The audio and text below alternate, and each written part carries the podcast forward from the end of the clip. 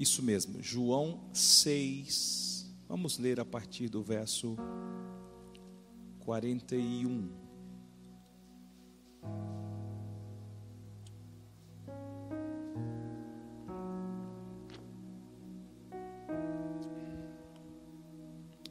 O verso 41 diz: Então os judeus começaram a murmurar contra ele, porque tinha dito: Eu sou o pão que desceu do céu. E diziam: Este não é o Jesus, o filho de José? Por acaso não conhecemos o pai e a mãe dele? Como é que ele agora diz: Eu desci do céu? Jesus então respondeu: Não fiquem murmurando entre vocês. Ninguém pode vir a mim se o Pai que me enviou não o trouxer. Eu o ressuscitarei no último dia. Está escrito nos profetas, e todos serão ensinados por Deus. Portanto, todo aquele que ouviu e aprendeu do Pai, esse vem a mim.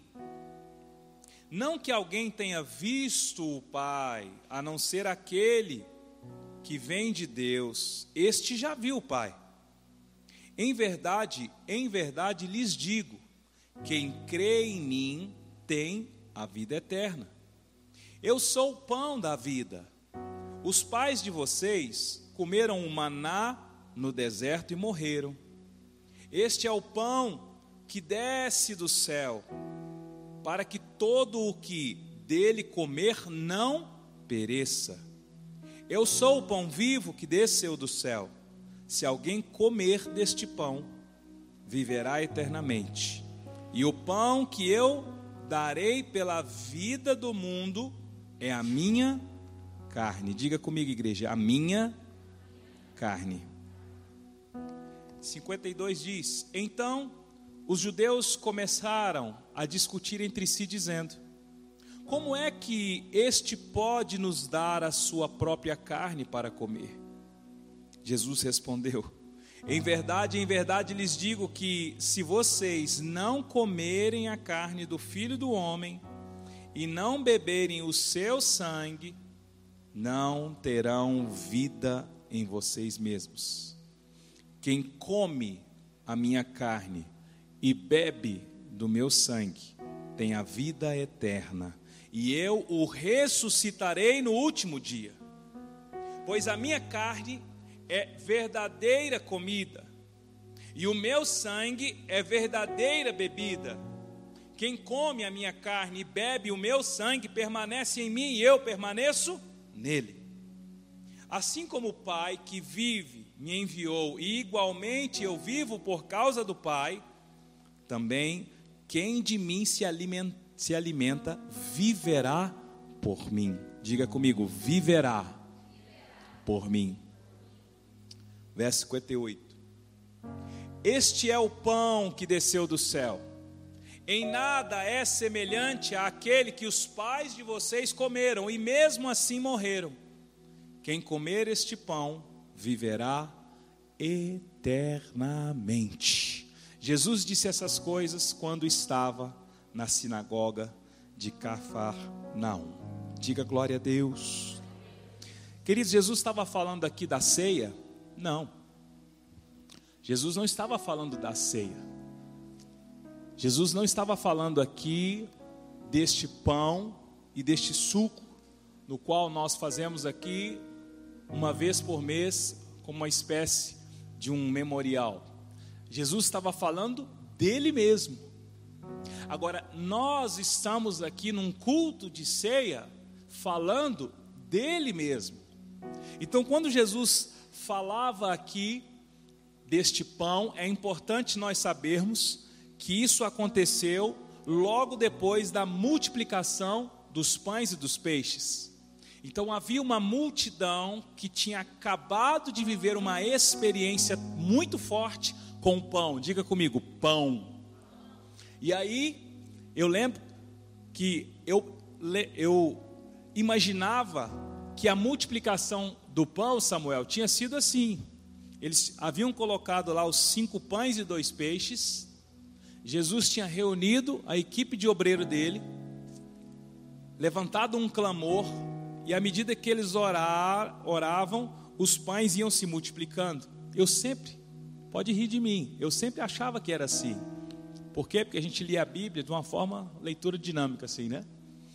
Só que quando a gente vai lendo com revelação, com entendimento, a Bíblia diz que os pães e os peixes foram colocados num cesto.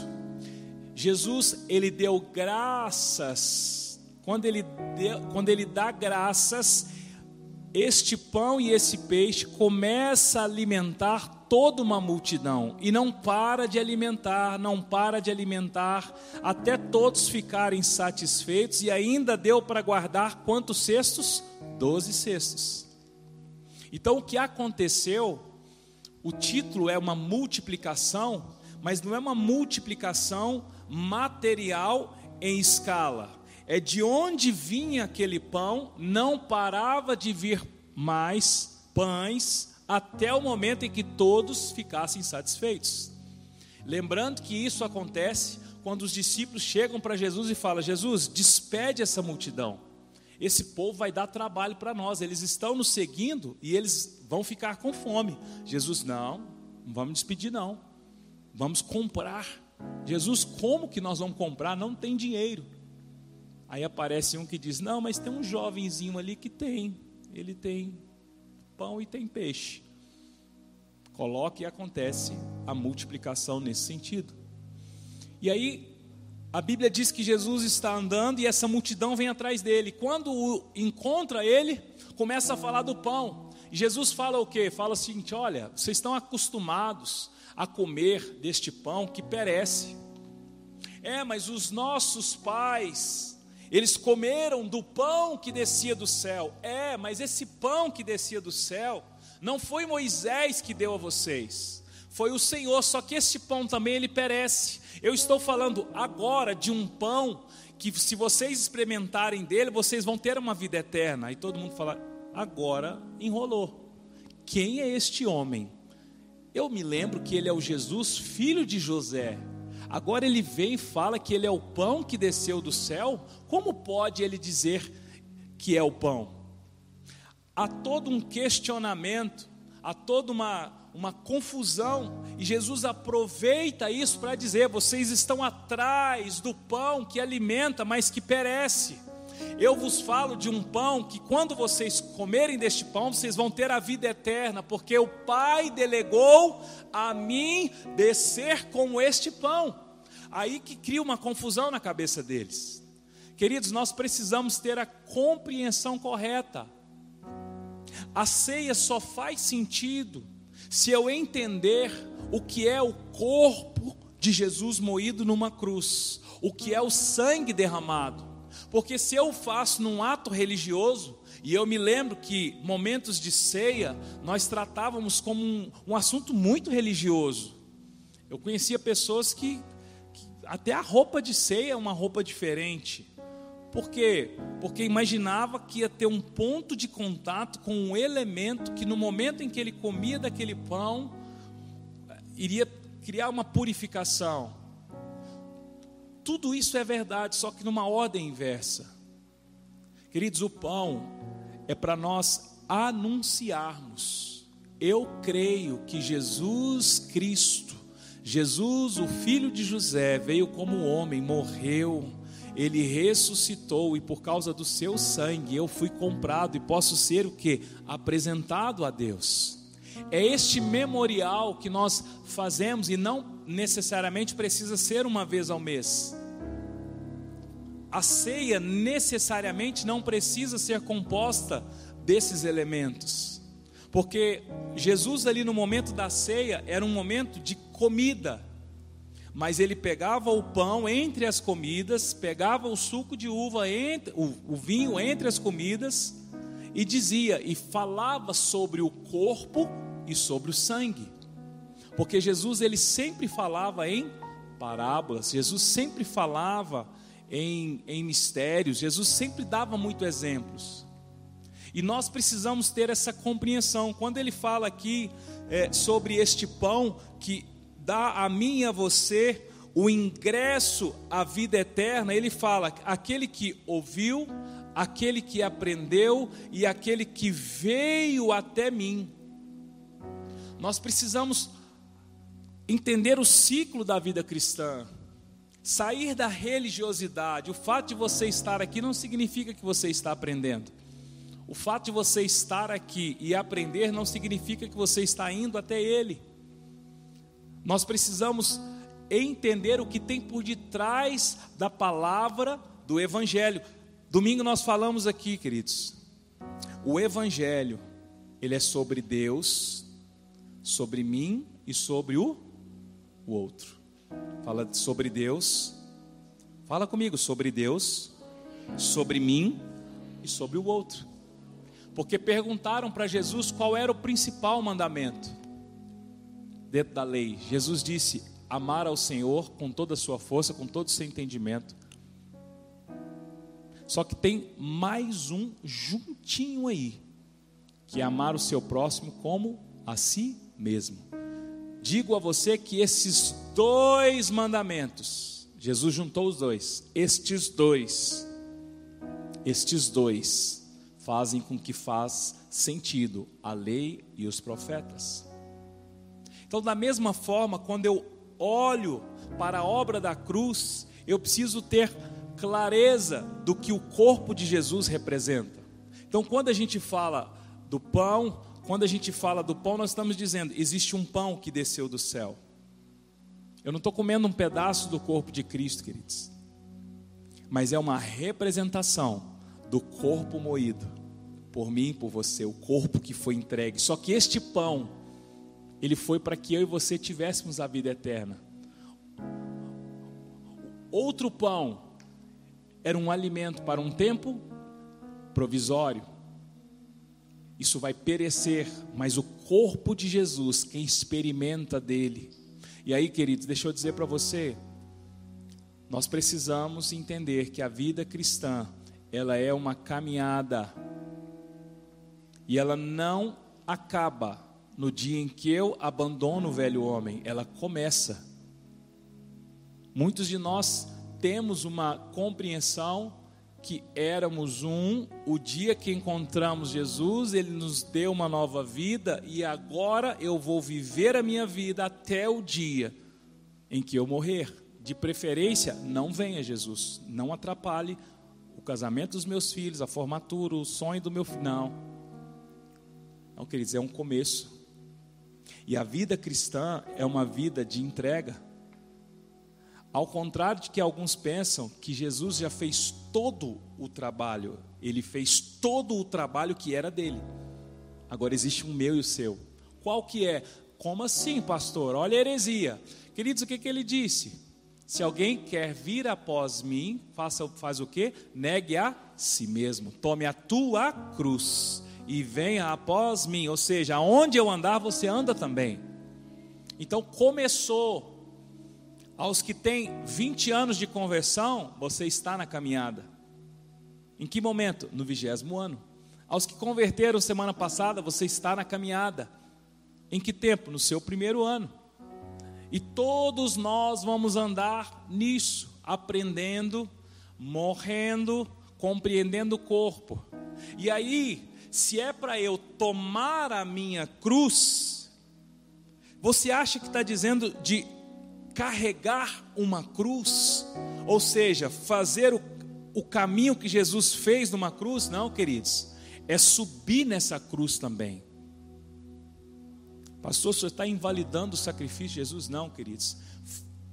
Subir numa cruz não é para eu ser salvo. Para eu ser salvo, Jesus já fez isso. Subir numa cruz é para eu ficar parecido com Ele. Quem está entendendo, diga glória a Deus. Como é que eu subo numa cruz? Você não vai lá para o morro, escolher uma cruz, levar pregos bem afiados e uma coroa, não. Você vai dar Rede Globo. O Henri Cristo não fez isso, né? O Henri, ele só faz as outras partes. O Henri Cristo. Falando nisso, ele está meio sumido. O Henri Cristo. Hã? Ele está o quê? No Viva? O que, que é Viva? Ah, agora que eu entendi. Está nos programas antigos de televisão. Mas o que, é subir numa cruz hoje em dia, queridos?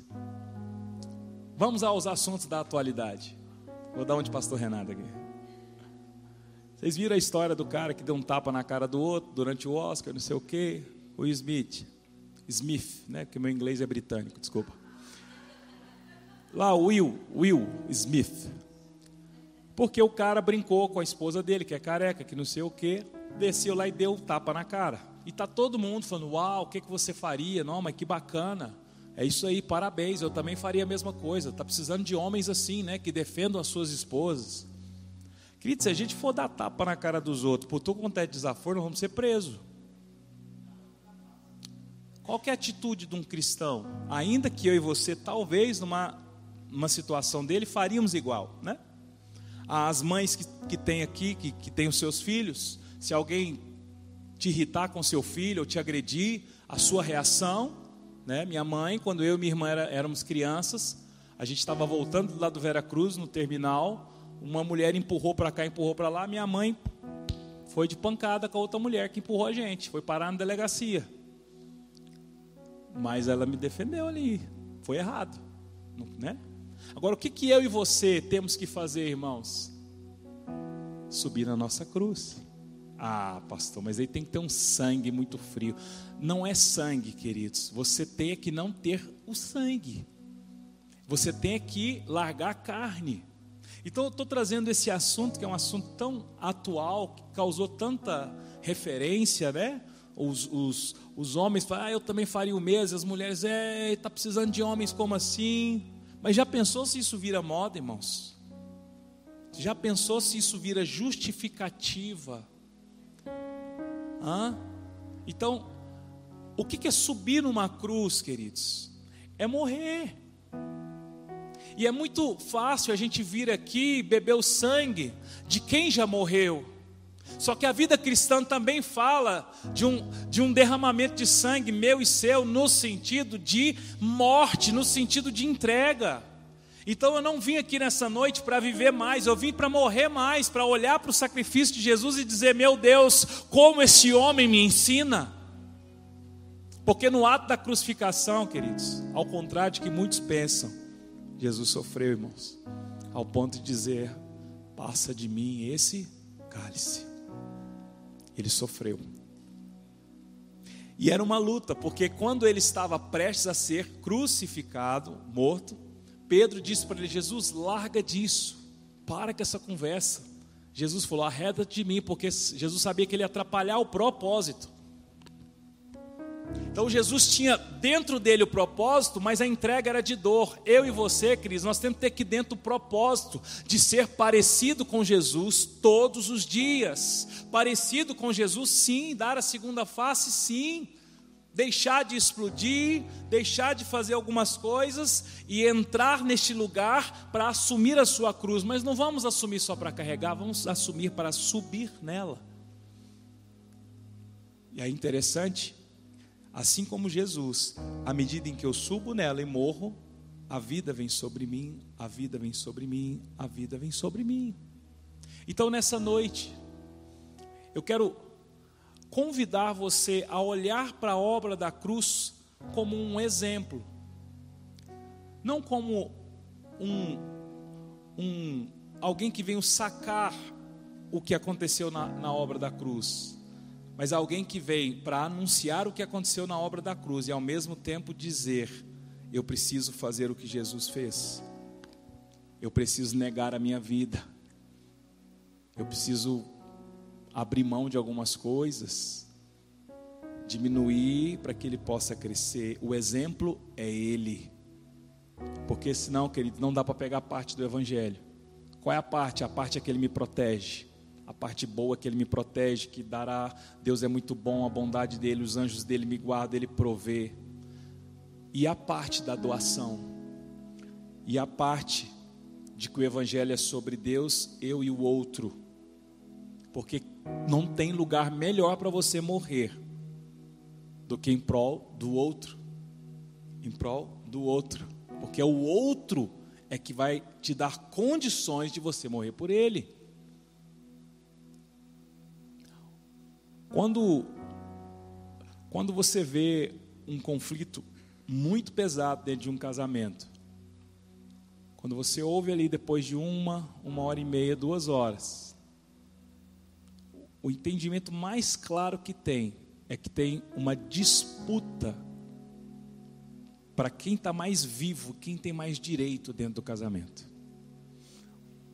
E quando você vê um casamento mais ajustado, é quando você vê que as partes compreendem o ceder, o morrer, o negar a si mesmo.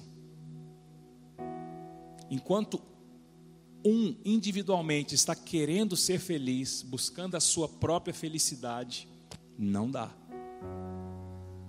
Os pais são realizados quando eles quando eles trabalham em prol da felicidade dos filhos. E o cônjuge é realizado enquanto ele trabalha para a felicidade do seu cônjuge, porque se ele faz isso, o outro também faz por ele. Mas quando as partes estão individualmente buscando ser felizes, queridos, e o Evangelho é isso. Olha o que Jesus fez por você e o que você vai fazer pelo outro, porque Ele deu o maior exemplo para que nós todos pudéssemos fazer os nossos exemplos como o dele, para assim o Cristo ser espalhado. Porque se todos nós chegarmos lá para sacar a bondade dele, ela não tem fim, ela é infinita. Mas nós não fazemos isso individualmente. Esse núcleo, família que Deus te deu é para isso. Os relacionamentos lá fora, de trabalho, relacionamento com a sociedade, relacionamento com o governo, relacionamento com credores, devedores, com todo mundo, relacionamento na rua. É para que eu e você possamos exercer o ministério de Cristo. E infelizmente, muitos de nós temos comportamentos que passam longe de um comportamento cristão. Talvez sejamos reconhecidos somente quando estamos com a Bíblia na mão. Porque a roupa de crente, ela fala mais alto do que as atitudes. E eu prefiro, queridos, estar em lugares e não me apresentar como pastor, não me apresentar como cristão, e no decorrer da conversa, no decorrer do relacionamento, as pessoas percebem que tem ali um cristão. Isso é muito mais assertivo, porque você sempre vai com a incumbência de que você é um seguidor de Cristo. E aí sou seguidor de Cristo enquanto pagador de impostos, enquanto credor, enquanto contratante de serviço, enquanto prestadores de serviço e por aí vai. É assim que o evangelho funciona. O evangelho não funciona em cultos, irmãos. Temos três horas de culto no domingo uma hora e meia na quarta. As reuniões é muito pouco. Abra comigo aí para nós orarmos com o suco e o pão em Mateus 27.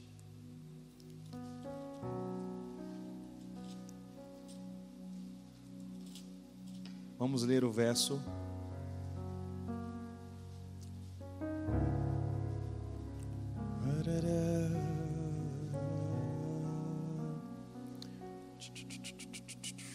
verso 27.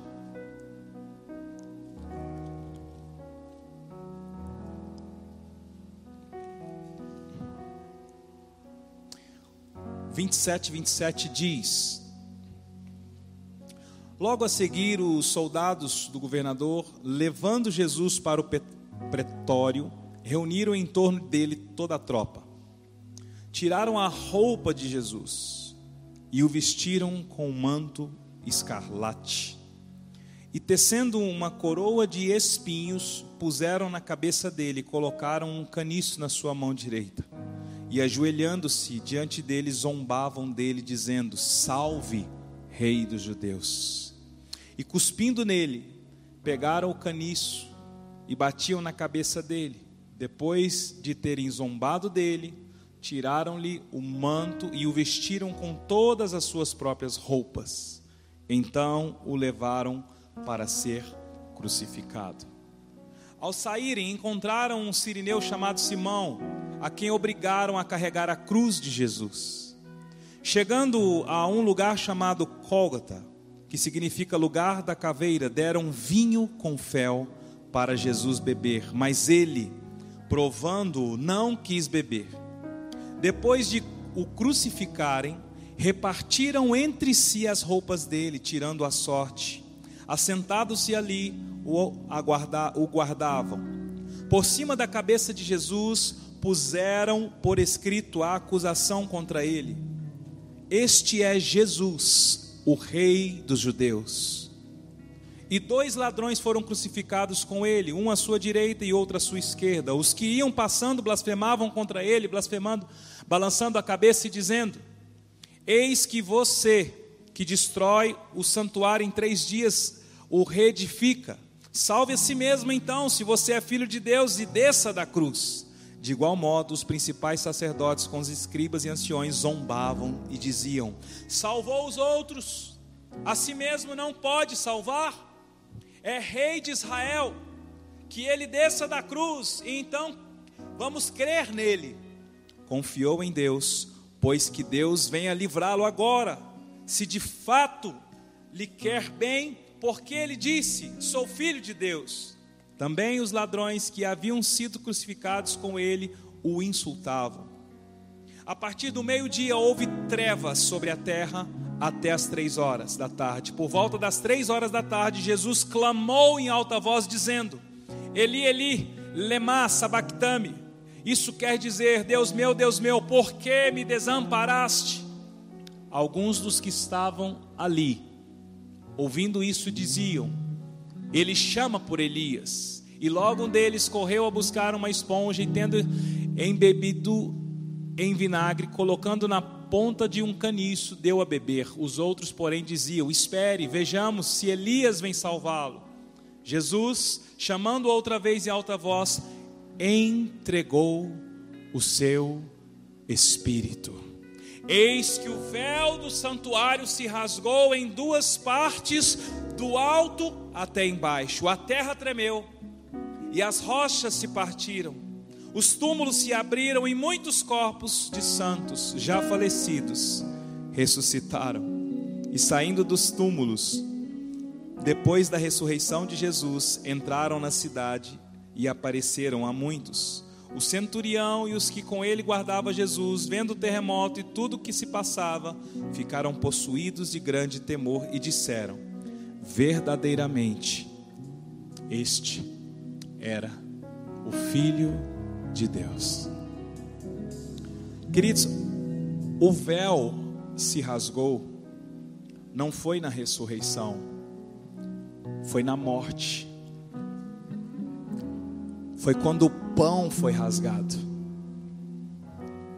O véu se rasgar estava dando a mim e a você o acesso diante de Deus. Jesus, o primogênito, entre muitos irmãos, como filho, estabelece uma filiação para mim e para você.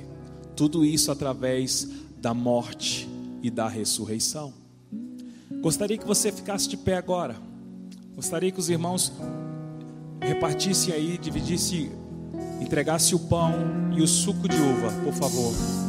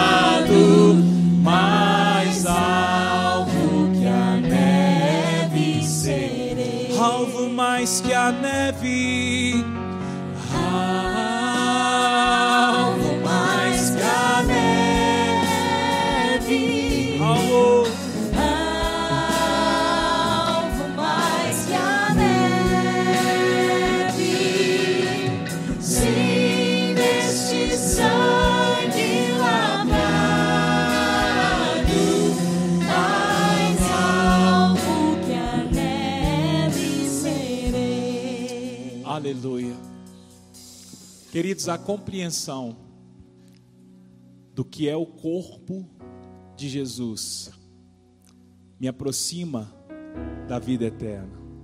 Porque ele disse que quem comer da sua carne e beber do seu sangue terá a vida eterna. Agora ouça. Comer da carne dele e beber do sangue não é um ato religioso da ceia comer da sua carne e beber do seu sangue é ter uma revelação da obra que ele fez na cruz. E quando eu estou nesse momento da ceia, quando a palavra diz para que nós possamos examinar a si mesmo, não é um exame para saber da sua aprovação diante da ceia, não eu e você jamais seríamos aprovados, porque todos pecaram e destituídos foram da glória de Deus. O exame é para olhar para dentro de si e encontrar aqui uma compreensão de um pecado, de uma vida de pecado, mas também uma compreensão do que o sangue de Jesus foi por mim e por você, para que este pecado fosse removido. Quem está entendendo, diga glória a Deus. Então, examine agora o seu coração, ao som dos instrumentos, olha para dentro deste homem, dessa mulher que está aí. Encontre alguém que carece da glória de Deus. Encontre alguém que precisa muito da misericórdia de Deus. Alguém que precisa de encontrar a esta obra que foi realizada a partir de uma cruz.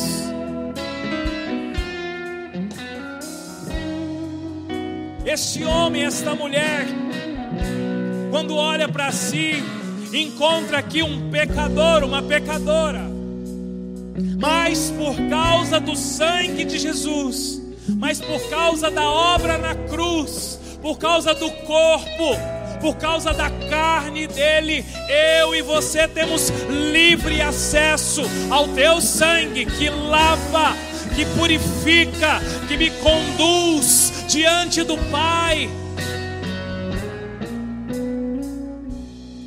Levante o seu pão aí, Senhor. Este é o seu corpo que foi dado por mim e por você. Jesus, esse é o corpo que foi dado por mim e pelo meu irmão.